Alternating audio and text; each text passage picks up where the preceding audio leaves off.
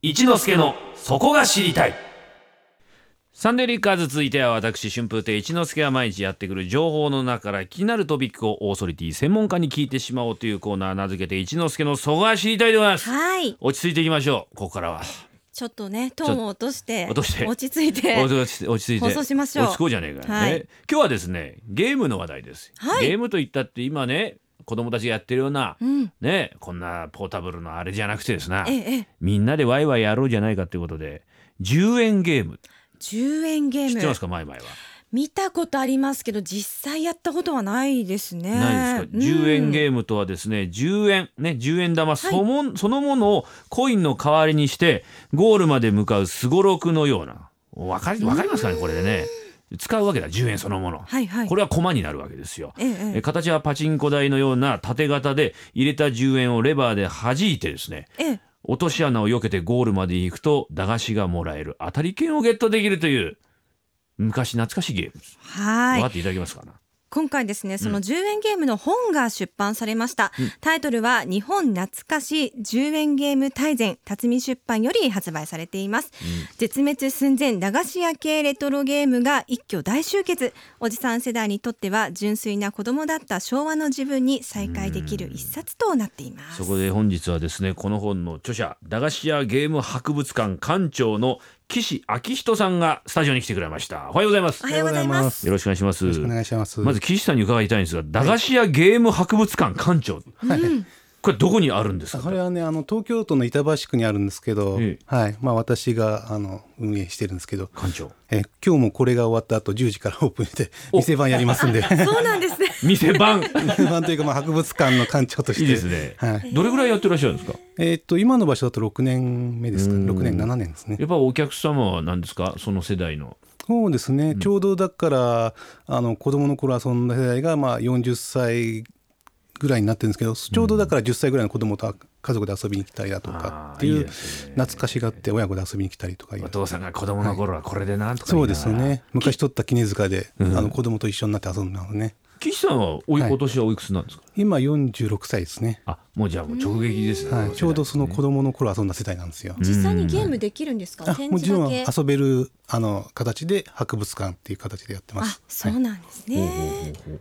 まず岸さんが10円ゲームをですねこの本にこうまとめようと思ったきっかけっていうのは、そうですね。私もだからやっぱり昭和50年代に少年期を過ごして、もうあの物心ついた時には駄菓子屋さんだとかスーパーの上にそういうゲームがあったんで、もうそういうゲームに慣れ親しんだ中で、まあ、こうこういうゲームがどんどんなくなってしまうのはしどみないなと思ってで博物館にして、まあ、あの本にしていろんな人に知ってもらいたいなと思って、ん。で本に仕上がったという感じです。やっぱり数的には少なくなってきてるそうですね。昔は本当にもう駄菓子屋さんには大体あったんですけど今もう駄菓子屋さん自体がないんでそうですよね。もう行き場をなくしたのが、まあ、うちに集まってきてるっていう感じですね。地域は いいですねなんか収容施設みたいな感じで。まあそんなみんなこう大事大事にしようじゃないかと。そうですね。そうですもんね、えーまず典型的なまあ一般の方が聞いてすぐ分かるような10円ゲームっていうのはどんなのがあるんですか、やっぱり代表的なのは新幹線ゲームでこう入れた10円をたまにしてあのレバーでパチンパチンパチンパチンって弾いて、穴に落ちないように最後の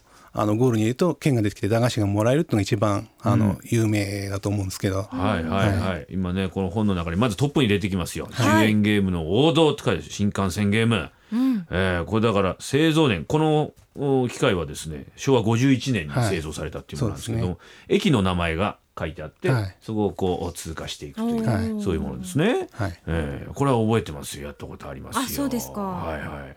これできたのが昭和50年代東海道新幹線が開通したのは？そうですね。東海道新幹線が東京から、えっと博多まで全線開通したのが昭和50年。なんでその翌年に、まあ、それをモチーフにしてみたいな感じで、あのできたゲームですね。まずこれがだんと人気が出たっていうのはどこにあると思いますか？やっぱりその、まあ、新幹線っていうテーマが子供にもあの人気があったっていうのとあと、あの入れた10円が直接玉になるあとそれをこう自分のこう技術っていうんですかね、まあ、スキルの要素が強くて上手くなるとどんどんこうゴールに入りやすいっていうのがやっぱり面白かったと思うんですよね。それでまあ結構人気が出たと思うんですけど、うん。子供も許されてるパチンコみたいなところがありそますんな感じですね。で当時はそのゲームっていうのが今みたいになくて、いいとここうすごろくだとか、あのちょっとしたこうアナログなゲームだったんだけどやっぱりこのゲームというのは外で遊ぶ時代だったんですよね。うん。そういうのでやっぱりこう遊びの選択肢としてはやっぱり子供は駄菓子屋さんとかスーパーの屋上で遊んだっていう感じですね。うん。うん。これ10円ゲームというのはどれぐらいの種類があるんですか？まあ、種類的には当時結構あったと思うんですけど代表的なのは、あのまあ本人乗ってるようなあのピカデリーサーカスっていったあの2とか4とかにこうあのかけてはい。ルーレットが電光豆電球のルーレットが回ってメダルが出るゲームだとか。あと山登りゲームっていうのはあのこの山登りをこうあのゲームウォッチみたいな感じでピコピコピコピコしながら進んでいくと景品がもらえるなんていうゲームも。うこんれがまあ有名なところのゲームですね。懐かしいな、うん、ホームランバッターってのはありましたね。あしましたか一之輔うさん、ん、これだから題材が野球とそうなんですよ。か。当時はやっぱりこうスポーツだとか、うん。あのそういうアニメだとかもあの多かったせいか、ん。スポーツだとかあとスーパーカーブームがあったんで、はいはい。あの車のゲームだとか、あのスーパーカーをモチーフにしたゲームなんかも多かったですよね。うん。はい。まあ、この本たくさん種類も載ってるんですが、ん。まあ、子どもの頃は見られなかったゲームの裏側の構造とかですね、ゲームの裏技、現在も現役で遊べるスポット制作者のインタビューなども紹介されているので、うん。まあねこう裏側見られるってなかなかないですからね。またこの裏技をですねええ。この現代において解説するという 多少無駄な匂いの漂ってくるこのいいですね遊べるところがないのに裏技を教えてくれるっていうのは。あの博物館に行けば遊べますからね。貴重な、はい、技を学べますよね。裏技はどんなものがあるんですか？例えばあのさっき話した新幹線ゲームなんだけど、あの最後のゴールっていうのはあの両端がアウトでど真ん中の狭いところにあの10円を入れなくちゃいけないんですけど、はい。そこをなかなか入れるのはなかなか難しいんですけど、ん。最後にこう10円玉を3枚とか4枚とか貯めて、バチンっていっぺんに打つとあの4枚のうちどれかがゴールに入るみたいなそういうため打ちっていう技があったりするんですけどね。はい、できるんですね。一一回に一枚っていう僕ちっちゃかったんでそんない感じでやってましたけど、はいそっか。結構大人になると大人になって何十円かですけどそういういっぺんにバンバンバンバン入れて。そうですね。とにかくまあゴールさせたいっていう人はそういうため打ちっていう裏技をやる人もいますかね。当たるんですね。はい。当たるってことですよ本当に、はい。他に何かあります？裏技あとはあのその、えー、とレバーのところにこう、えー、とうまくいくとそこのマジックで線を描いていくんですよねレバーの角度のところに。これ弾くレバーですね。そうですね。レバーをこううまくいったところにこうマジックでかい角度をかいあのレバーのこう筋を書いておいて、そこがうまくいったらまた次の人はそこを目印にしてそこの角度で打つと、まああの通りやすいっていう感じで。ちょっと待ってください。でもお店の備品にマジックで線書いていいんですか？まあ昔の昭和の子供はそんなようなこともまあ遊びの一環としてやってたっていう。自由だから。まあ、おおらかなね。そう。三丁目の有志的なね。時代ですからね。うん、マジックで書いちゃえこれ。いいじゃねえかっつってやっちゃうんだよ。ね。そういうことをさ、うん、いいななんかな。ミニドライブっていうのは、はい。僕これねやったことないんですけど。あそれはあのこう、えー、とゲームの上にこう車のミニチュアみたいなのがあって、でこうお金を入れるとベルトコンベヤーみたいに道がこうぐるぐるぐるぐるスクロールするんですよね。それでこう道に沿っていくと、まあ、ポイントが上がっていくんですけど、こう道のとこにこう磁石みたいなポイントがあってそこを通過すると点が通るんですよ。なので、まあ、そこをうまく通過すると、うまくどんどんポイントが上がっていくっていうゲームですうね。これあの岸さんのところにね、先ほど言ってたように今の現在の子供も来てお父さんとして来ると思いますけど、どうですか反応は？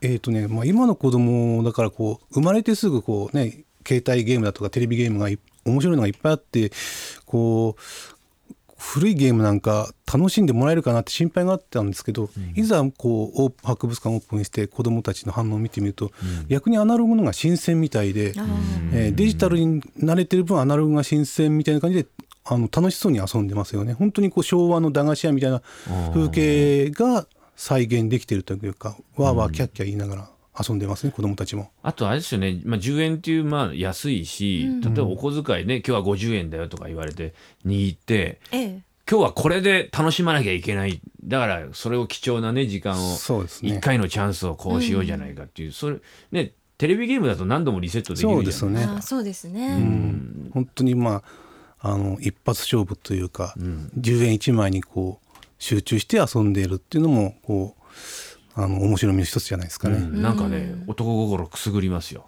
これで今日は俺はこの時間を満喫しなきゃいけないんだなって、自分で考えて、うん、子供ながらに考えてさ、はい。やるじゃないやっぱ。そうですよね。で自販機の下落ちてねえかなとかって探してみたら10 円玉がさそこだよやっぱりうん。子供のなんか頭鍛えるっていうかこう。あそうかもしれないですうんね、なんかそんな気もしますね。大切さもわかりますしね。ええ。今も遊べる場所一つだけここ行ったらどうっていうそうですね、あの取材でも行かせていただいたんですけどあの九州の佐世保の方にあと 佐世保ですか？サイヒシルバーボールっていうところがあるんですけどほうほう。そこがやっぱり結構あのゲームのラインナップも良かったんでおすすめというか九州に行ったらあの行ってみるといいかもしれないですね。あとお台場とかにも、ね、そうですね。都内だとお台場だとか。結構置いてあったり、はい。お台場一丁目商店街というところにもね、えーデラックス東京ビーチシーサイドモールというところにあるそうですから、行ってみていただければなと、はい。本の紹介を改めてお願いします。日本懐かし10円ゲーム大全辰巳出版より税別1200円で絶賛発売中です。全国の書店ネット販売などでお買い求めください。今日もこれから岸さんは、博物館に。ぜひ皆店さん出しますんで。ホームページとかあります？あホームページありますよ。ご覧いただければなと思います、はい。本日は駄菓子屋ゲーム博物館館長の岸昭人さんにお話を伺いました。ありがとうございました。ありがとうございました。